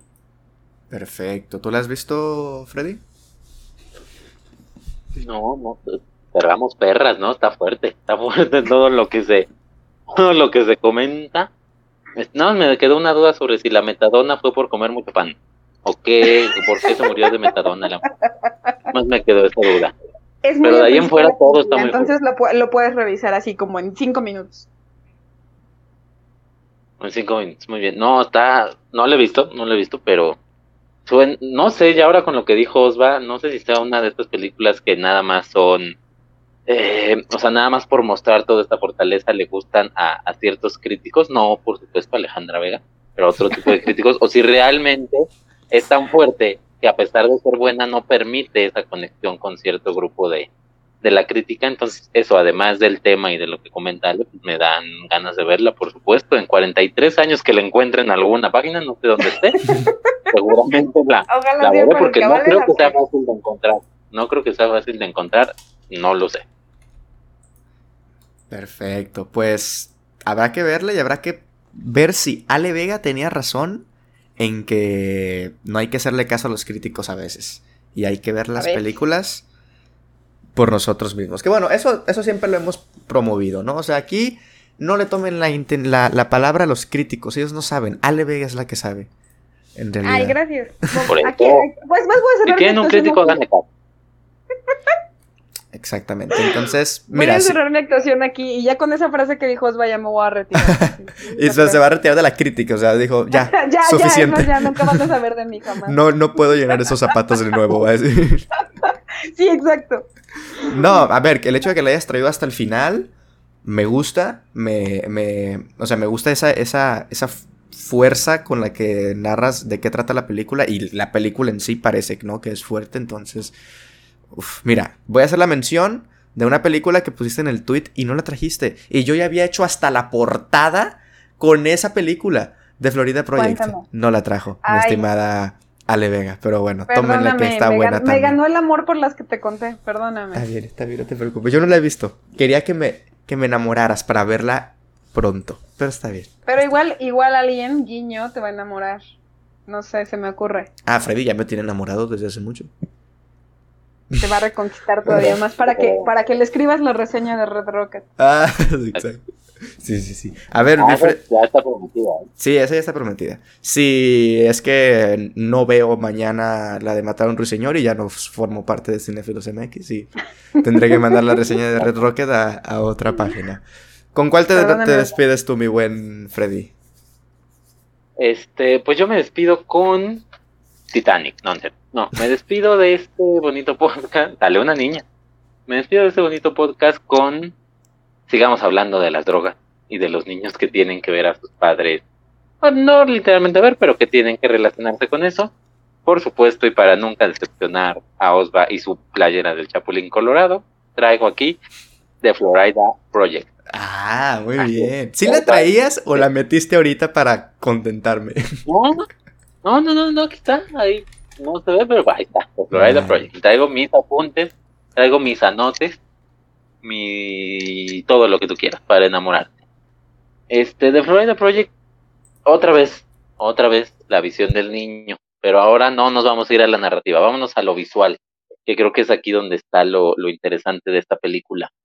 ¿De qué trata? Bueno, es la historia de una niña, principalmente una niña de 6 años, que vive con su madre, que tiene 22, es también una niña, su madre, Viven en una habitación de un hotel o motel, de estos muy comunes en Estados Unidos, donde pues pagas una especie de renta y tienes derecho obviamente a tu cuarto, pero que obviamente sirven también para el turismo. ¿Por qué? Porque son hoteles baratos que usa la gente que va a Disney, en este caso el hotel está en Orlando. Entonces llega la gente, deja sus cosas, va a Disney y regresa en la noche a dormir, entonces no necesita un hotel que tenga mayor cosa que una cama y donde comer y hasta ahí. Entonces ahí es donde vive esta niña, ahí es donde vive su madre y obviamente una serie de, de niños más junto con sus familias también, que es con, con quienes se lleva esta pequeña y el gerente del hotel, interpretado fantásticamente por William Defoe, al que le robaron un Oscar, lo nominaron, pero no, no ganó. Este, fantástico, fantástico también, William Dafoe. ¿Y por qué digo que la perspectiva del niño desde lo visual? Obviamente está contada desde la perspectiva del niño en lo narrativo, pero es muy interesante lo que hace el director, porque primero busca contarnos todo en unos tonos pastel muy infantiles. Si han ido a Orlando, obviamente saben que todo es color pastel también, pero aquí trata de enfocarse en eso ¿Para qué? Para primero tener la visión del niño, la visión de todo en color de rosa, en colores pastel, y por eso te lo cuenta así, todo, todo, todo, desde los colores del hotel hasta todos los escenarios donde se va desarrollando la situación. Luego, temas tan sencillos como el calor, que obviamente es incesante en, Orlando, Florida, pues lo maneja muy bien desde el tema de los niños. ¿Por qué? Porque cuando el racista este de Spike Lee sabía dirigir e hizo Do the Right Thing, eh, también el calor era uno de sus elementos y sufrías con el calor y entendías y era parte de que el calor tenía a la gente así, también era parte de su narrativa, ¿no? Es este tema de, del calor como el calor humano y como las cosas que te hacen hacer. Y lo sentías. Luego ya dejó de saber dirigir y se perdió. Pero aquí el calor se va al tema de los niños como algo tan sencillo y como lo ves como niños, como que lo más que hace el calor es hacer que quieras comerte un helado. Eso es el calor aquí. Y está incesante y están bajo el rayo de calor y están caminando y caminan y caminan. Y aunque lo estás viendo, no lo sientes porque todo es enfocado a que se quieren comer un helado. ¿A quién le pesaba el calor de niño? A nadie. Ahora sí, ya se pelean en Twitter el team calor y el team frío y que todas esas cosas. Ahora no, ahora no, o más bien estos niños no, porque de niño no pasa nada. O sea, si hace calor está bien, si está lloviendo está bien, si hace frío está bien porque le encuentras otras cosas a, a, a, la vida y no esos problemas, pues quizá tan burdos, ¿no? Como, como el clima. Eh, eso, eso por un lado. Y por el otro, también todo es muy grande a su alrededor, ¿no? O sea, el, el, director trata de enfocar a los niños desde una perspectiva en la que pasen frente a una tienda de, de estas que venden artículos de Disney más baratos porque no son oficiales. Entonces pasa y es gigantesco. Y por donde pasa se ve gigantesco y tú te sientes un niño porque lo estás viendo todo muy grande cuando realmente no lo es. El propio hotel, pues estos tipos de hoteles son muy chiquitos, o sea, o sea, da esa impresión por lo mismo, ¿no? Está, hay muchos cuartos, está muy pegaditos, tú vas y lo ves muy pequeño, pero estos niños es un castillo, o sea, para ellos es un castillo y tú desde su perspectiva lo ves grande y todo es un tipo de castillo Disney. Y por algo la historia se desarrolla en, en este tipo de hoteles, porque es lo que quiere contar el director, esta esta dualidad que hay en cómo estos hoteles sirven para gente que viene de otros lados con dinero y se va a, mucho o poco, pero le alcanza para irse a Disney y para rentar un carro, para tener una camioneta y llevar a sus hijos de fin de semana a Disney, ta, ta, ta, ta, Y en la habitación de al lado, una mujer que tiene que vender drogas y prostituirse para vivir, ¿no? ¿Por qué? Porque no tiene más que eso, o sea, eso es todo lo que tiene. Entonces, esas dualidades que están ahí en, en el hotel y se muestran, es lo que nos quiere contar este director y por eso la historia es a través de los niños, ¿no?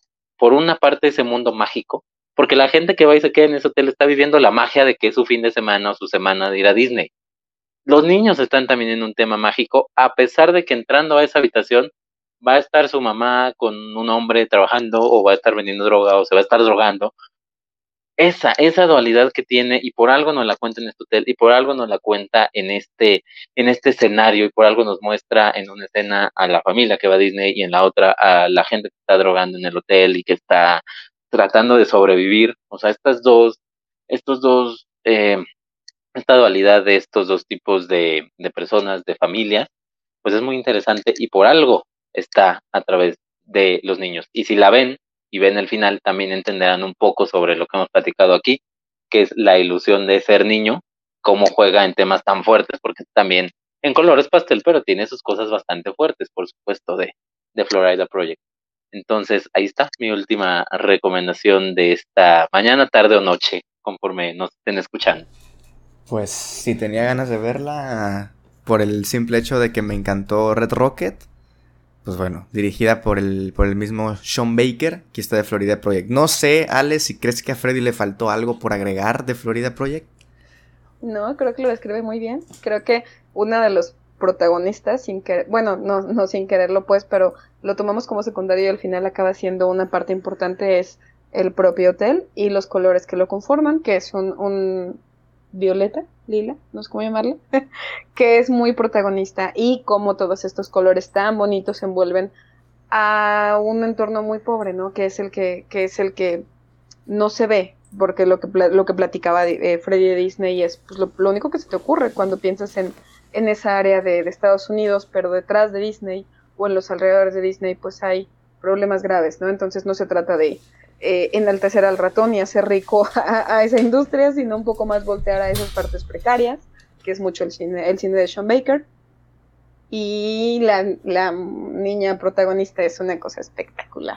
Como siempre que Sean Baker elige actores que ni siquiera son actores en su momento y después se los convierte en actores, esta niña es lo más encantador y, y latoso y espantoso y, e increíble y enternecedor que puede haber. Entonces, sí vale muchísimo la pena. Y su mamá hace un gran papel también. A mí me gustó muchísimo todo lo que hace ella. Entonces, todo lo que dijo Freddy, estoy súper de acuerdo. Y sí, si no han visto eh, esta película, se están tardando todavía más que How to Kill a Mockingbird. Uf. Eh, esta todavía, eh, todavía están tardando más. Les urge más. Ok, esas son fuertes declaraciones, ¿eh? Son fuertes declaraciones. ¿La sacamos? ¿La sacamos, Freddy? Pues va. Mande. Ya me iban a sacar desde hace rato, lo sé. O sea, desde Petit Maman, ¿ok? ¿En cuál? Miren, si, si, si acaso ustedes que nos están escuchando dijeron, ok, ya vi todas estas, necesito más, o no las he visto, pero igualmente necesito más, eh, rápidamente les voy a dar con una lista de eh, películas también que ustedes o nuestros oyentes nos dejaron en Twitter. Así no nos vamos a detener a, opinar de ellas porque son muchísimas, pero les va una lista. Eh, Juanito nos decía, si buscas deprimirte, te tengo tres, The Reflecting Skin, Landscape in the Mist y El Espíritu de la Colmena. ¿Ok? Daniel Juárez nos dice, chequen en blanco, fue de mis... Chequen blanco, no chequen, no, cheque en blanco, fue de ah, mis favoritas, fue de mis favoritas de pequeño. Eh, Alejandro nos dice de Florida Project, Mid-90s y Common Common la cual no fue muy fan el buen Freddy, pero la verdad es que yo también secundo esta recomendación. Eh, Unikitty nos, nos recomendó E.T., Jojo Rabbit, Mini Espías y Charboy y Lava Girl. Eh, Nicolás Ponicio, el, buen Nico de, de le mandamos un saludo a Quemese después de escuchar, un podcast argentino. Eh, Stand By Me, Little Miss Sunshine, Boy, Son of Rambo, Mid-90s, Common Common y Super 8. Eh, David Cavazos nos pone Problem Child. Ahí está también. Eh, también nos pone Mink Creek, el buen David. Y Moonrise Kingdom. Eh, el buen Benja nos puso una imagen del protagonista de Evangelion. Yo no las he visto. No sé qué tan niño sea el de Evangelion. Es un anime. Pero bueno, ahí está. también nos ponen Ricky Ricón. Ricky Ricón, The Godson y Radio Flyer. Ambas con Elijah Wood. Eh, Ale Vega nos pone Florida Project, tremendo. Ahí está Ale Vega. Doble aparición aquí. Eh, Cristina Lara nos pone The Goonies. El buen eh, Dani, Daniel Cinéfilo, nos pone E.T. y The Iron Giant, o el, gigante de hierro, supongo que es la traducción aquí en, en Latinoamérica. También Moonrise Kingdom. Fernando Mideros nos dice Hugo de Martin Scorsese. Shot porque no dije ninguna de Martin Scorsese cuando pudo haber entrado perfectamente Hugo. Eh, también está El Árbol de la Vida de Terrence Malick. Nos la pone Martín Cinema. Y. Eh, bueno, Room nos la pone Loom Blog. Y bueno, Mike nos puso un montón. Las que no nos hemos dicho: Jurassic Park, eh, Chills Play o Chucky, Frankie Winnie. Cómprame un revólver, no lo he visto. Hook, Ghostbusters Afterlife. Charlie la fábrica de chocolates, León el profesional, The Omen, yo pensaba que esta le iba a decir Freddy, Cinema Paradiso, El Exorcista, Children of the Corn y eh, Artificial Intelligence o Inteligencia Artificial. Y... por qué Jurassic Park? ¿Qué niños salen en Jurassic Park? Debe de haber un niño. Es muy fan de Jurassic Park, Mike, y a él no se le podría escapar. Pues yo creo, puso Jurassic Park. Creo que sí hay niños. A ver, están, están los A ver, busquemos, busquemos. No quiero, no quiero que le digas falso. Ah, no, bueno, sí. Debe de haber algún niño. Pero, sí. De hecho, dos, ¿no? Ajá, sí, son dos. sí, sí, cierto. Aquí está, aquí está la imagen. Hay un niño y una niña. Entonces, bueno, ahí está. Eh, y Carmen nos dice Puente hasta Terabitia. Esas son algunas de las películas que nos estuvieron poniendo en Twitter. Muchísimas gracias. Creo que es el tweet que más interacción he tenido. Estuvo tremendo, un montón de películas. Muchas gracias. Así que pues nada, ahí están los saludos. Pues bueno, damas y caballeros, con esto damos cierre a este episodio del podcast. Eh, con alusión al Día del Niño, con muchísimas películas protagonizadas por jóvenes actores y actrices para que tengan para ver, ya sea algunas con sus hijos, sobrinos, primos o algunas otras pues ya solos porque sí están muy duras como nuestra estimada aquí Ale Vega dijo, esta película véanla con niños, la última que dijo, esa es para ver con niños sí o sí, dice Ale Vega. Pues bueno, Ale, Freddy, muchísimas gracias por haber acompañado. Eh, mi, estimada Ale, ¿dónde te podemos seguir? ¿Dónde te podemos leer? Y gracias por estar por acá. Hombre, un placer. No veo ninguna de las que recomendé con niños. o si quieren traumar algunos, y Thailand es la opción.